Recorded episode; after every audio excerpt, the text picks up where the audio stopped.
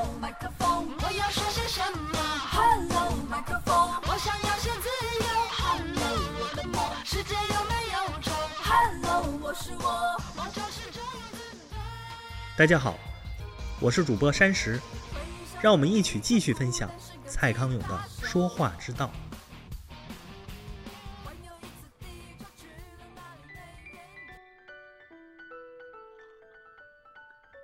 最棒的问句，最可能激发对方继续说下去的问句，多半是这些：为什么？怎么会？真的哦，我都不知道耶。那怎么办？后来呢？原来是这样。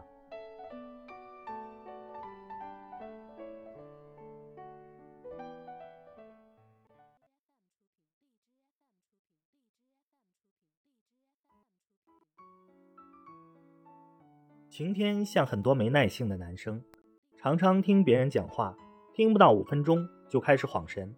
如果对方略有姿色，他的眼睛甚至会不由自主地飘向对方的嘴唇、眉毛、胸口、小腿，根本没有办法专心听对方讲话。今天有些男性朋友听别人说话时更过分，还会敷衍到连眼睛都不舍得离开电视上的球赛转播。或者是边打着游戏，也懒得边假装在听别人讲话。如果说话的人是女朋友，很容易因此而发火。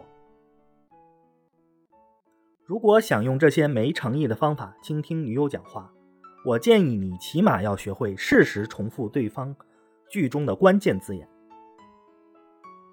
我跟你说，我们副总够夸张的，直接跟秘书搞外遇。关键字眼有这几个：副总、秘书。外遇。虽然你眼睛仍注视着荧屏，但如果你能够用真诚的语气接话，你们副总，或者跟秘书，或者外遇，那都是可以过关的接话。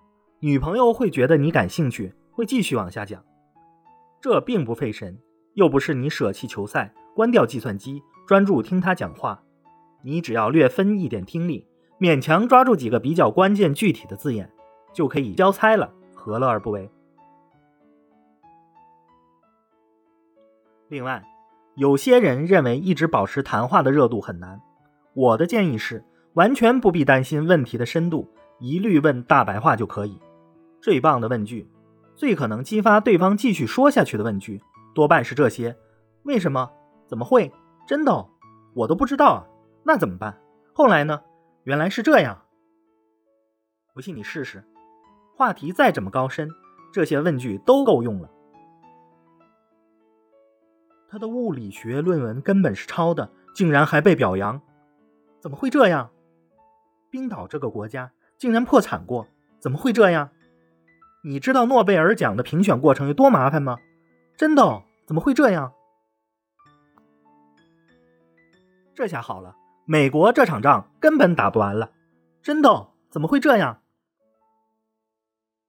如果你对这个话题实在不感兴趣，只是为了让谈话流畅的继续下去，那这些问句应该够用的。